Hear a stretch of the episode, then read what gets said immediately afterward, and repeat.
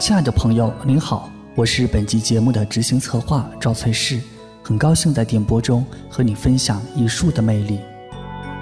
每当提起印象派画作，我的脑海中总会浮现出一缕阳光、一片浓雾、一线蓝天、一池跳动的波光，或是一个似是而非的影子。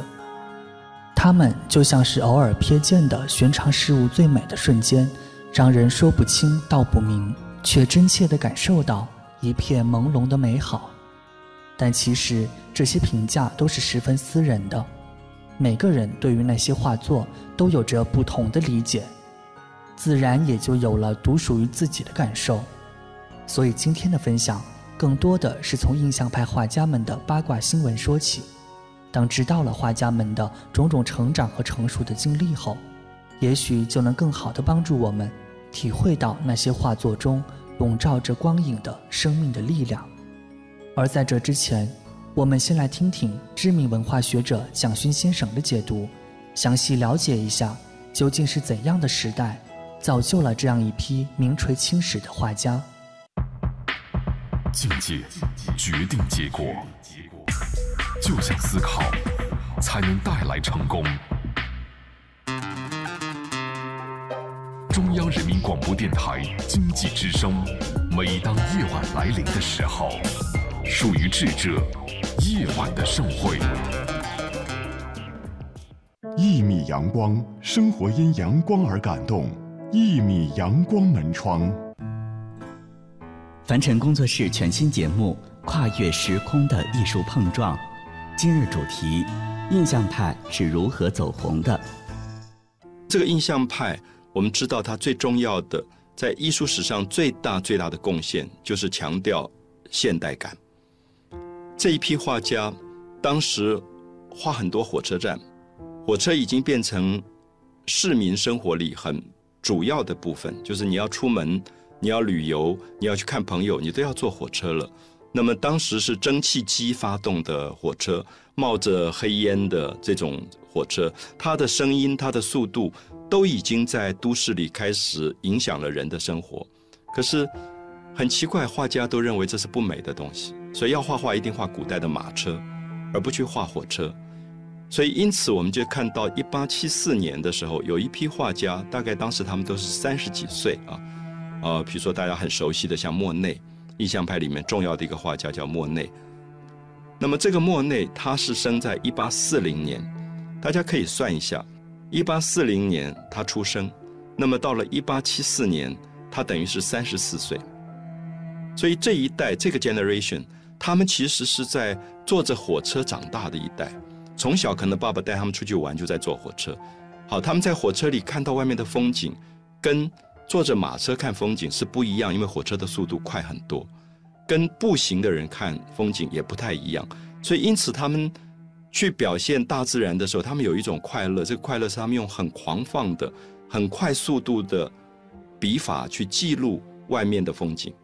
那么，当时古典画派学院里面的古典画派要求画画一定要很慢很慢，慢慢一点一点的描，有点像我们。呃，在中国画系统里面讲到的工笔，就是很工整的、很精细的，慢慢去描。可是莫内他们的画被称为印象派，是因为他们的画里面有一种朦胧，有一种速度感。那个手画那个风吹过的树叶的时候，它的速度非常的非常的快。所以古典画派或者学院画派很不喜欢这些画家，所以当时说这些人叫做印象派。其实有一点在讽刺他们，意思说你们这些人基本功不好，不会用学院的技法慢慢慢慢的画画，画的这么草率。可是莫内他们的感觉不一样，他们认为说时代已经进步到速度越来越快的状态，速度快的时候，你的视觉看到的东西不是一个很稳定的状况，而是一个在移动的状况。好，比如说我们知道古典的学院画派。他们最重要的基本功就是画模特儿。怎么画模特儿？在学院的画室里面有一个模特儿来了，那么裸体站在那边，然后你打光，他站在那里可能站四个小时，让你慢慢慢慢去画。可是莫内他们不赞成这样去画模特儿，他们常常跑到街头，他们看到那个人走来走去，他们觉得很兴奋。那么这个时候我们注意一下，莫内在那边画这些人的时候，没有一个人会因为你要画他而停留下来。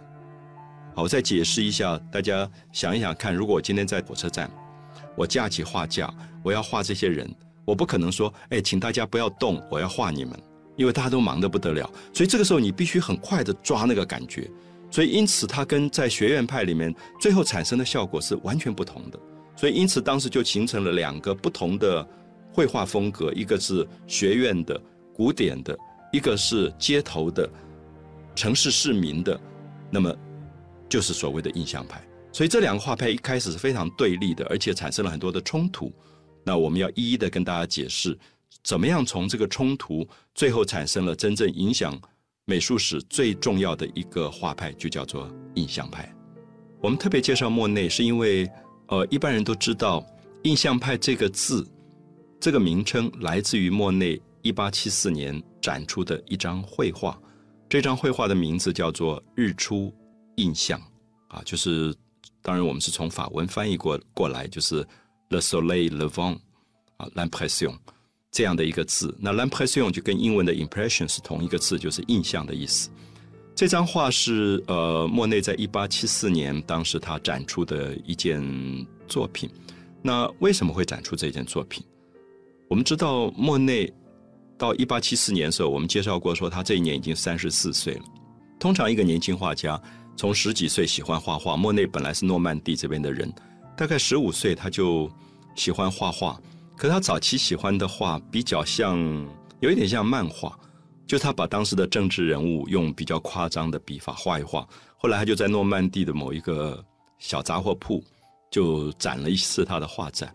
那么那个时候他认识了一个老画家叫布丹啊，布丹。那布丹看到这个小孩子不错，就是啊，你很喜欢画画。他就是说，那你跟我来画画吧。所以后来布丹就常常带着莫内去画画。那布丹当时就对莫内发生了一个影响。他说：“如果你喜欢画画，你永远不要忘记写生是最重要的。什么叫写生？写生的意思说，不是在户内画画。我们讲过新古典主义、古典画派、学院画派，通常是在画室里画画，就是打好灯光，在一个。”密闭的室内画画，可是不丹他就鼓励莫内说：“你走向户外。”他说：“诺曼底靠海边，海岸线这么长，那海岸的光线这么美，日出日落，每天都可以看到非常华丽的色彩的变化。”他说：“你就架起画架，就在海边画画。”所以不丹对莫内发生了非常大的影响，就是带领他从室内走向了户外。所以有人称为印象画派。给他一个名字叫做外光画派。外光画派的意思，也就是说走向户外，因为走向户外以后，户外的光跟室内的光是不一样的。室内的光是固定打好了一个灯光，那么这个光是不变化的。可是如果大家试试看，你到户外去画画，那个光每一分钟都在变化，甚至每一秒钟都在变化啊。如果说，比如说在台风天前后，大家去观察户外的光，因为云。跟光之间会发生很多明暗的变化，所以如果我们去看一棵树，这棵树在户外，它在阳光里面那个叶子翻来翻去，它的那个绿色是非常多变化的。所以因此，莫内从小就在不丹的影响底下，养成了一个习惯去观察大自然里的光。那么他就用这样的方法一直在画画。那么之后，他也坐火车到，比如说阿让德伊、阿荣特港。那他就在那边租了一个船屋，一个废掉的船，他把它改装成画室，所以他就在船上画画。我们知道，在船上画画是摇晃的，而且船本身会接近水里面的波光、波浪上光的这个影响，所以他就一直用他的眼睛在记录各种各种光的这种变化。可是因为光的变化非常快，所以莫内的笔触也就越来越快，越来越快。所以到了呃一八七四年，我们讲他画了一张画叫。这个日出印象，就是他在大概早上三四点钟，他就把画架架好，然后面对着塞纳河。塞纳河上，当太阳刚刚出来的那一刹那，我想很多朋友看过日出。如果你在海边看日出，那个太阳刚刚从海面上透起来的时候，那整个海面上全部是光，而且那个光跳跃的非常快。所以莫内就感觉到那个光闪烁的很漂亮，像黄金一样，一道一道，他就在很快速的记录。那因为太阳升起的速度很快，所以那个光就一直发生变化，一直发生变化。他说他常常画完以后再去看那个太阳，阳光已经变了，所以他要一直修改。所以最后那张画画出来以后，大家会觉得好像是一个很杂乱无章的，不像古典画派画日出是被整理过的日出，它是一个。很原始的印象的日出，所以他就加了一个字叫 “l'impression”，就印象日出。那么这张画他参加了当时法国的国家的这种展览。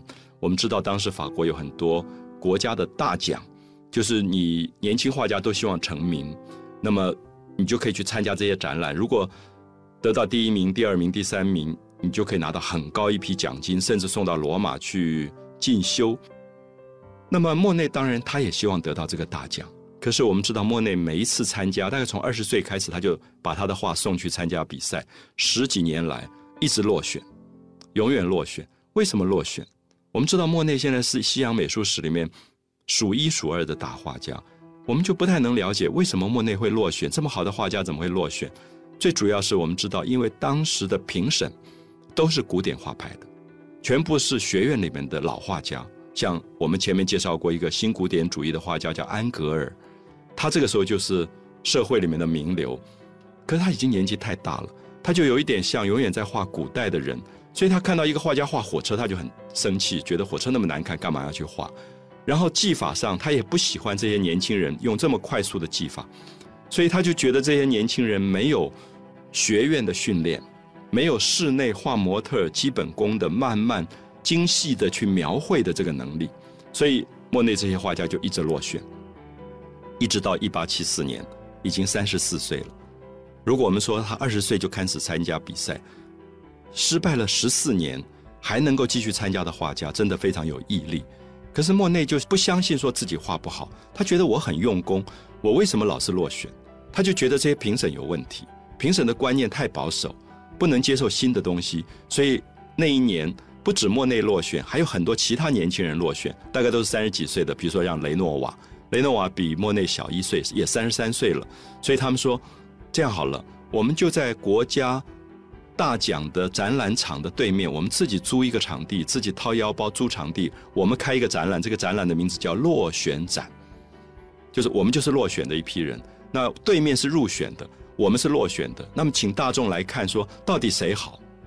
那这一次的展览就是所谓的第一次的伟大的印象派大战。所以我想这是一个重要的社会事件，也是一个重要的历史事件。我也常常鼓励很多年轻朋友：你如果落选，你不要失望，说不定是评审不对，而是不是你不对。如果你有毅力，你自己可以办落选展。所以这里面我特别要提到这一点，因为印象派是一个失败的画派，在当时落选的画派，可最后一炮而红。所以我想，美一定要自己有足够的信心，而且能够坚持下去。印象派的受欢迎程度，确实自19世纪末期开始，成为西方美术史上最被现代人推崇的艺术流派。而关注艺术交易市场的朋友也会发现，从上个世纪80年代开始，印象派油画的价格开始飙升，一直持续到今天，价格已经高到离谱。一幅画随随便便就是上百万美元。比方说2002年的时候。佳士得拍卖行的印象派与现代艺术拍卖专场，整场拍卖的总成交额高达四千多万英镑，折合人民币超过了上亿元。可是，这种空前的盛况和画家们在世时的境遇有着天壤之别。要知道，印象派的创始人在他们事业的大部分时间里，几乎都不被大众认可，而且相当一部分人经常挣扎在财务困境中。而且，真正到了印象派开始大红大紫起来的时候，这些人大多数都已经过了不惑之年，甚至是超过了知天命的五十岁。出名要趁早这句话，真是被现实打了一个响亮的耳光。印象派真正火起来是在1886年的纽约展览。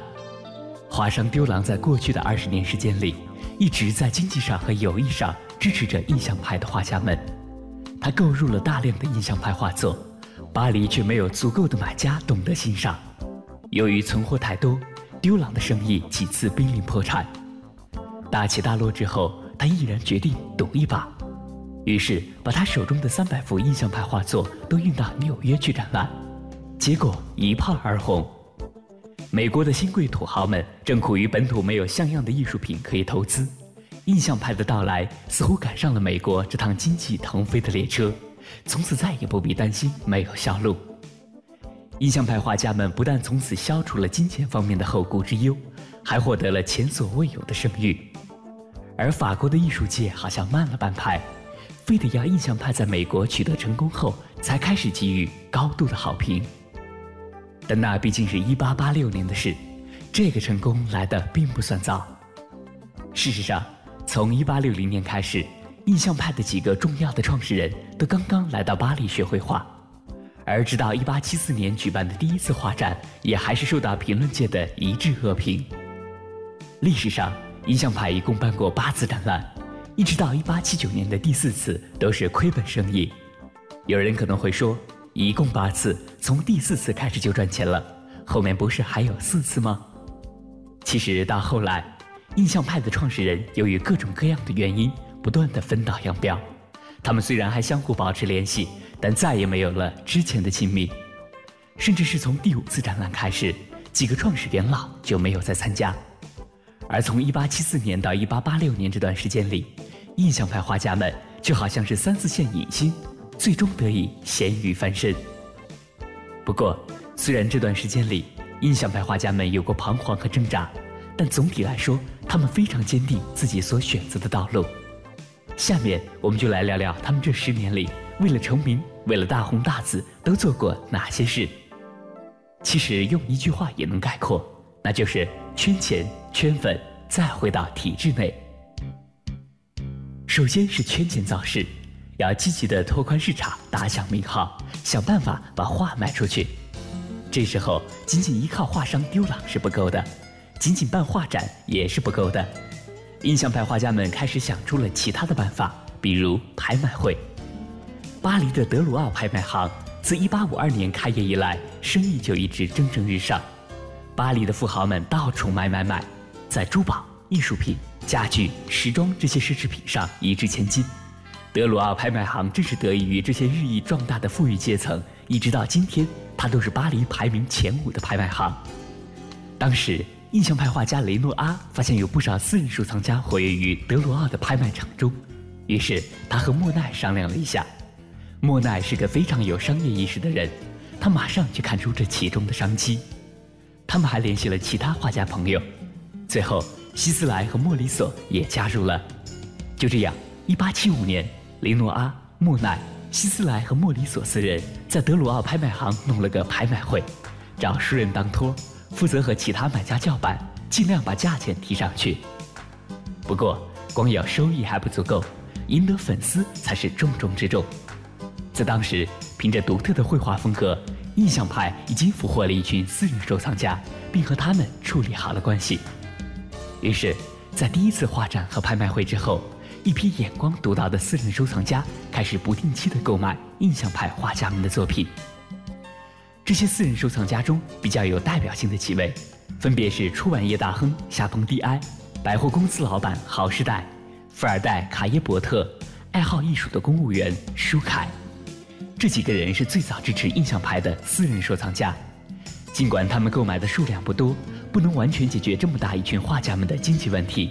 但他们的存在对于画家们来说是非常重要的精神支持。在这些私人收藏家当中，出版业大亨夏彭蒂埃是雷诺阿的忠实粉丝。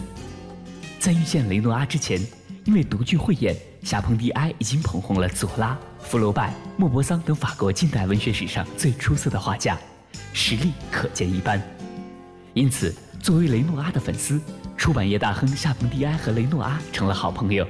常常在雷诺阿生活困顿时给予帮助，他还把雷诺阿介绍给其他富商，雷诺阿因此得到了不少画肖像画的委托。与此同时，雷诺阿秉承着有福同享的想法，也把这些富商介绍给了其他几位印象派画家。如此一来，大家的画就都能卖出去了。然而，与有钱有势的出版业大亨夏彭蒂埃不同，爱好艺术的公务员舒凯只是个收入还不错的政府公务员，但他只要有一点闲钱，就去买印象派的画作。后人统计时发现，舒凯的一生居然买了六十幅印象派作品。虽然当时印象派的画还不值钱，一幅画多则几百法郎，少则一百来块。但舒凯购买的数量还是十分惊人，可想而知，他对于印象派画作是多么的热爱。而作为印象派画家塞尚的忠实粉丝，舒凯可能是那时唯一能欣赏塞尚的人。他经常写信鼓励塞尚，塞尚也因此重拾了绘画的信心。除了出版业大亨夏彭蒂埃，爱好艺术的公务员舒凯之外，百货公司老板豪士代也为印象派贡献良多。作为一个富二代，豪士代家拥有大型百货公司等产业。他从印象派第一次展览上就爱上了莫奈的作品。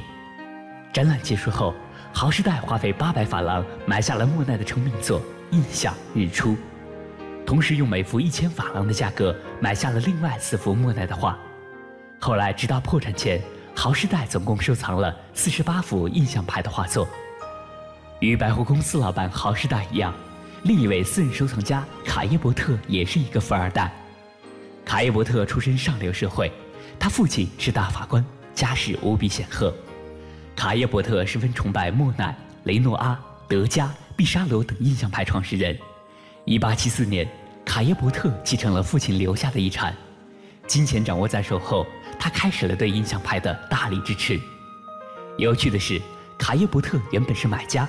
但大家发现他画画也很好，就让卡耶伯特也加入到了印象派的圈子里，并且很快成为核心人物。后来，印象派的很多次展览都由卡耶伯特出钱赞助，如果亏了钱，窟窿也由他填上。事实上，从印象派的第二次展览开始，卡耶伯特就成为了组织的核心，以至于德加觉得自己的领导地位受到了威胁，加上卡耶伯特又是金主。使得德加的地位更加尴尬。另外，还有一点需要注意的是，卡耶伯特买印象派的画作完全是出于义气，而不是投机获利。他只会买印象派画家们卖不出去的作品。就这样，这些私人收藏家们、出版业大亨夏彭蒂埃、百货公司老板豪士代、富二代卡耶伯特、爱好艺术的公务员舒凯和印象派画家们开始了长达一辈子的友谊。您现在正在收听的是凡尘工作室全新节目《跨越时空的艺术碰撞》，精彩稍后继续。